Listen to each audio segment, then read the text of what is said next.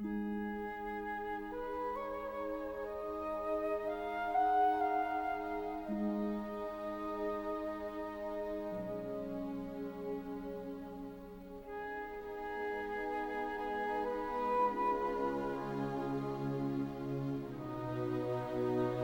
lecture de l'Évangile de Jean au chapitre 5. Après cela, il y eut une fête des Juifs et Jésus monta à Jérusalem. Or, il existe à Jérusalem une piscine qu'on appelle en hébreu Bethesda et qui a cinq portiques. Sous ces portiques était couchée une foule de malades, aveugles, boiteux et impotents, qui attendaient le bouillonnement de l'eau. Car l'ange du Seigneur se lavait par moments dans la piscine et agitait l'eau. Le premier alors à y rentrer, après qu'elle avait été agitée, était guéri, quelle que soit sa maladie. Il y avait là un homme qui était malade depuis 38 ans. Jésus, le voyant couché là et apprenant qu'il était dans cet état depuis longtemps, lui dit ⁇ Veux-tu être guéri ?⁇ Le malade lui répondit ⁇ Seigneur, je n'ai personne pour me plonger dans la piscine au moment où l'eau bouillonne. Et pendant que j'y vais, un autre descend avant moi. Jésus lui dit, Lève-toi, prends ton brancard et marche. Et aussitôt l'homme fut guéri. Il prit son brancard, il marchait.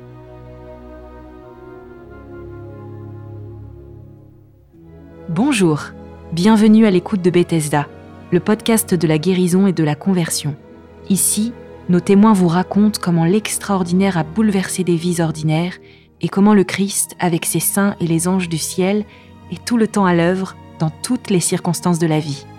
Des femmes des hommes comme chacun d'entre nous qui acceptent de raconter leur histoire en toute sincérité et simplicité.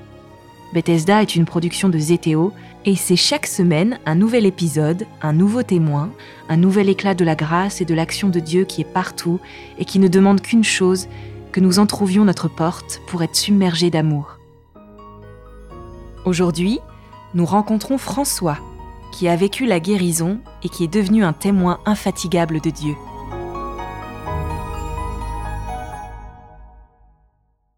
Je suis dans ma 71e année, marié depuis 47 ans. Sylvie et moi avons trois enfants mariés et sept petits-enfants. Je viens d'une famille de sept frères et sœurs, et nos parents nous ont fait grandir et éduquer dans la foi chrétienne. Ils étaient très engagés dans la vie paroissiale et dans des mouvements chrétiens. Maman était une femme très discrète. Pendant de longues années, elle a été bergère d'un groupe de prière. En même temps, mère très attentionnée pour chacun de ses enfants. Le meilleur moment de chaque journée, c'est après le repas du soir. La prière à genoux sur notre chaise et plus tard, plus grand, des prières et des chants tout en joie, toujours ensemble. Cela n'empêche que la découverte de la vie n'est pas toute rose. Vers 10-12 ans, en première sortie scolaire, à l'âge où nous sommes tous en culotte courte comme le voulait l'époque, mon voisin de siège dans le bus se livre à des attouchements discrets mais indélicats. Je suis complètement retourné. Je ne comprends pas ce qui se passe en moi. Je suis apeuré des sensations contradictoires qui fusent dans mon corps. Mais ma grande timidité me bloque. Je ne vais pas oser parler de ce qui vient de se passer. Cela va perturber le bon développement de ma sexualité par une peur de moi-même en tant qu'homme, et ainsi perturber mon adolescence. Les études se passent avec grand-peine pour moi, mes parents font des pieds et des mains pour m'aider, pour m'orienter. Seule la nature avec la terre, les animaux, la culture, des légumes et des fleurs m'intéressent. Je suis instable, mal à l'aise avec autrui, Quelques amis proches me permettent de partager des activités d'entraide, comme la réfection de l'habitat dégradé chez des personnes âgées pauvres, spécialement dans les courets, et des visites hebdomadaires en hospice ou chez d'autres personnes âgées seules. Ma foi se construit péniblement au rythme des événements familiaux, des études, de la vie paroissiale dominicale.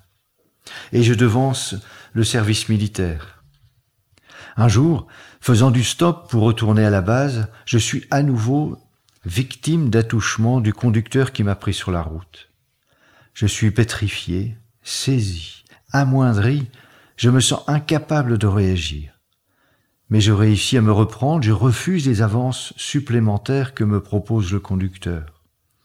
La route se poursuit dans un silence de mort pour moi. Les semaines qui suivent sont affreuses. Je vis en plein remords, en plein questionnement. À tel point que mes parents et un cousin viennent sur place me voir un dimanche pour tenter de comprendre mon enfermement, mes peurs. Cela ne m'aide pas, c'est pire, parce que je suis incapable de dévoiler mon mal profond. Ce qui va me faire du bien, me détendre, même m'aider à oublier, c'est le crapahutage à l'armée pendant le service.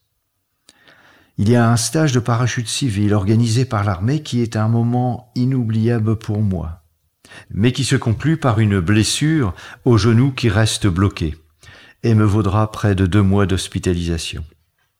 J'ai pris l'habitude d'aller avec mon bon cousin dans une abbaye aider les moines aux travaux de la ferme. Je vis là des moments merveilleux, notamment en participant aux offices. Et une fois, j'y vais sans mon cousin. Et au dortoir, un retraitant s'invite dans mon lit et se livre à des attouchements sur moi. Je suis de nouveau pétrifié, saisi, coincé en moi-même. Je me laisse faire jusqu'au moment où je parviens à refuser d'aller plus loin. Cette nuit est pour moi une nuit noire. Je tombe dans un ressentiment épouvantable. Pourquoi me suis-je encore laissé faire? Qu'est-ce que je deviens? Je garde tout ça en moi-même. Je ne réussis pas à en parler autour de moi, ni à un prêtre. Je traîne tous les jours mon secret comme un boulet. Mon seul recours, c'est d'entrer dans une prière plus abandonnée qu'avant, de crier au Seigneur de lui donner toutes mes peurs. Tout doucement, je parviens à atteindre une certaine compréhension, à comprendre pourquoi je me laisse faire pendant qu'on me fait subir des attouchements. Oui, je suis le troisième né de la fratrie après deux autres frères. Notre première sœur est arrivée très vite après moi. Maman m'a dit un jour que tout petit, je jalousais ma sœur quand elle la nourrissait au sein. Je venais lui donner des petits coups de pied, de poing. C'est vrai que j'ai beaucoup aussi embêté ma sœur pendant toute son enfance. J'ai compris plus tard qu'il m'avait sans doute manqué de l'amour maternel par le fait de l'arrivée de ma sœur quatorze mois après moi. Cet amour manquant qu'inconsciemment je pensais trouver dans ces attouchements reçus, et qui m'a fait comme un blocage envers maman et ma sœur, et ainsi envers la femme. Et ainsi, que de timidité auprès de la jante féminine, d'illusion après. J'ai fait la connaissance de mon épouse à l'occasion d'une réunion chez des amis en vue des préparatifs de la traversée du désert en deux chevaux cinq véhicules, trois occupants par auto, de l'île via l'Algérie vers le Sénégal, et retour par le Sahara espagnol qui est l'extrême sud du Maroc actuellement. Nous nous lions d'amitié et enfin mon cœur trouve quelqu'un auprès de qui s'épancher.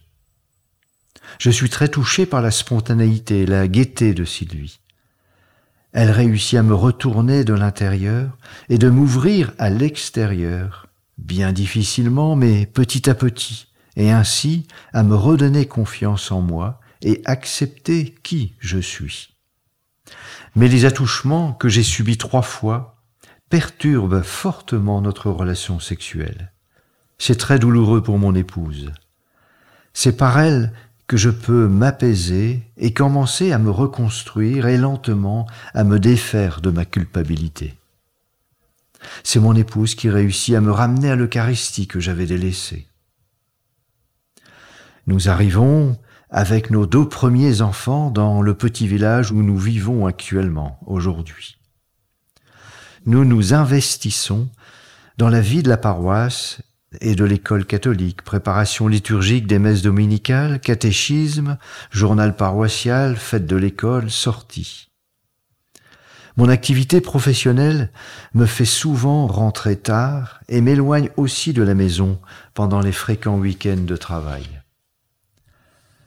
Des amis de la paroisse nous font entrer dans un groupe local de prière affilié au renouveau charismatique. C'est une grande découverte pour nous et beaucoup de joie partagée. Nous devenons très assidus aux activités de ce groupe. Et grâce à la bergère et à son charisme de prophétie reconnu par le diocèse, son puissant don des langues, j'entre dans un chemin de guérison profond le Seigneur me donnant directement par elle des messages écrits à plusieurs reprises.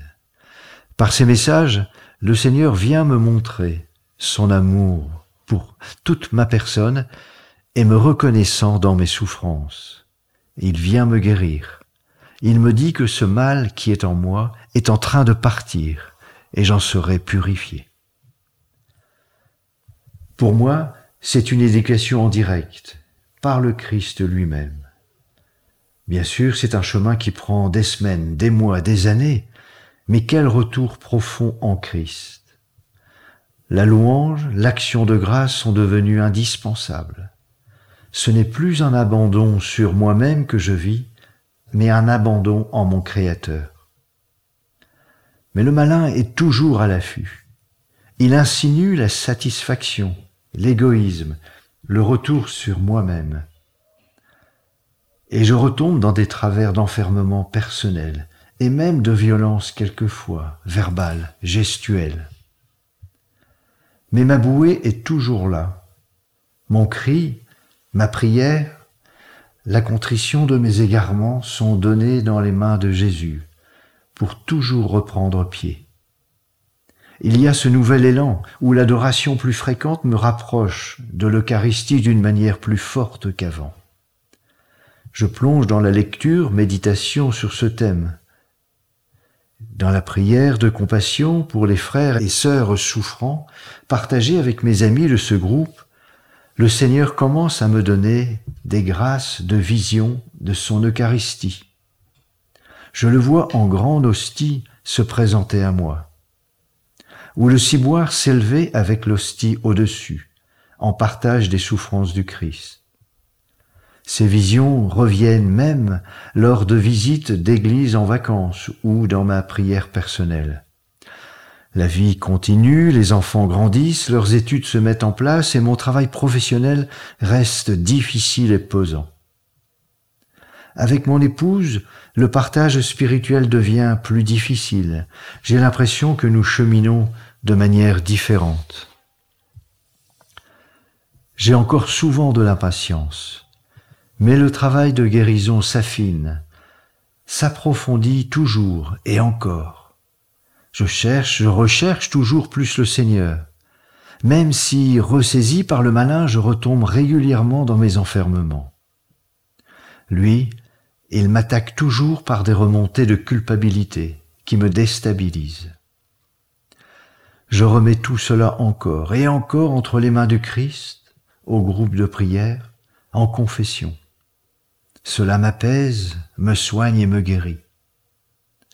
Imperceptiblement, une harmonie, une joie s'établissent en mon cœur qui est pensée, soignée. La vie a continué, elle a empiré sur le plan professionnel. J'ai vécu le chômage, une tentative d'entreprise qui a échoué, engouffrant une bonne partie de ma part de la succession reçue du fruit du travail de mes parents. C'est une nouvelle douleur. Évidemment, pendant toutes ces années qui suivent, les tiraillements ne manquent pas dans notre couple. Je persévère dans la prière, l'Eucharistie, l'adoration, les temps de partage avec les amis du groupe qui me donnent la force de garder la paix du Seigneur. Le Seigneur se manifeste toujours. Deux ans après ma retraite effective, je suis en recherche d'un nouveau groupe de prière car le nôtre s'est arrêté. Aussi, je rencontre une personne qui m'invite à rejoindre un nouveau groupe de prière.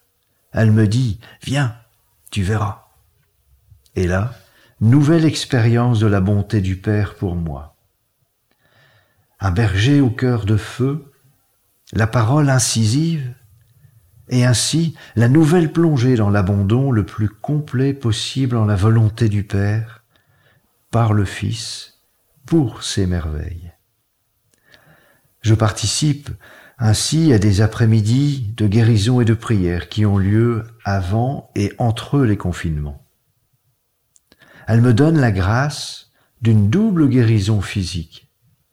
D'abord, je suis guéri du genou à la prière des frères et sœurs autour de moi dans l'assemblée. Puis, à un autre moment, à la parole de connaissance du groupe de priants. Une forte chaleur monte du pied et va dans la cheville, et je comprends la guérison ainsi survenue de mes soucis constants à ce niveau. Et j'ai surtout l'intime compréhension qu'en me guérissant, le Seigneur me dit, j'ai besoin de toi, debout, vaillant, à mon service.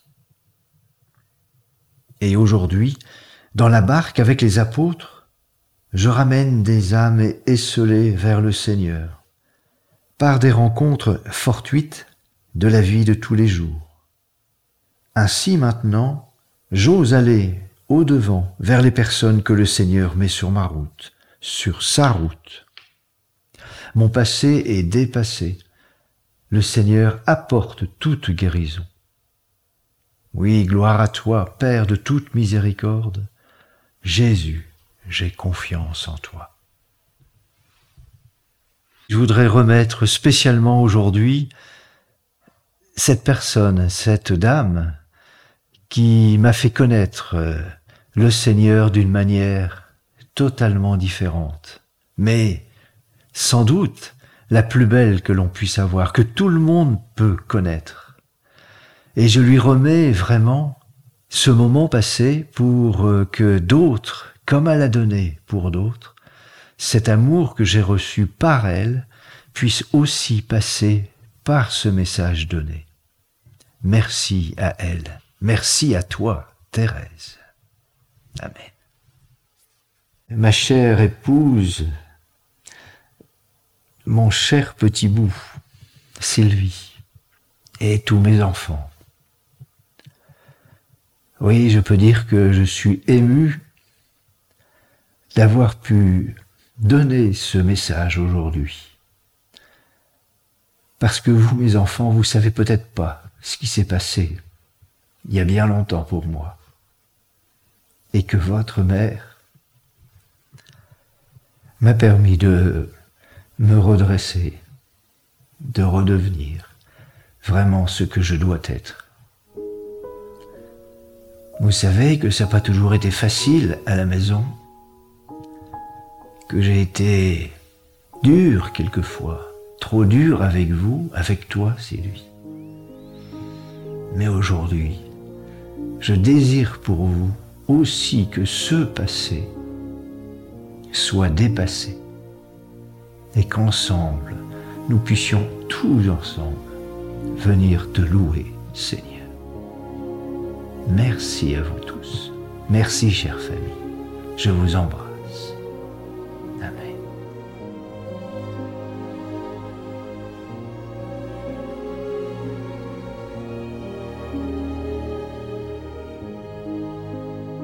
Nous vous donnons rendez-vous pour un prochain épisode dans une semaine. Si vous pensez que votre témoignage ou celui d'un proche pourrait intéresser les auditeurs de Bethesda, nous vous invitons à prendre contact avec nous en nous écrivant à l'adresse suivante témoignage@bethesda-podcast.fr. Nous vous garantissons de vous répondre avec toute la discrétion nécessaire dans certains cas. Et si vous avez apprécié ce témoignage, si vous voulez soutenir l'effort de Bethesda qui est diffusé gratuitement, nous vous invitons à faire un don sur le lien de paiement en ligne indiqué dans le descriptif de cet épisode. Bethesda doit être diffusé au plus grand nombre. Il doit être gratuit. C'est pourquoi nous appelons ceux qui le veulent et qui le peuvent à nous aider à supporter les coûts de production et de diffusion. Bethesda, c'est une production de Zeteo, une petite équipe indépendante, pleine de bonne volonté, mais une équipe qui n'ira pas loin si elle n'est pas aidée. Alors d'avance, un grand merci à ceux qui feront un don. Il n'y a pas de petits montants. Il n'y a que des beaux gestes. À très bientôt.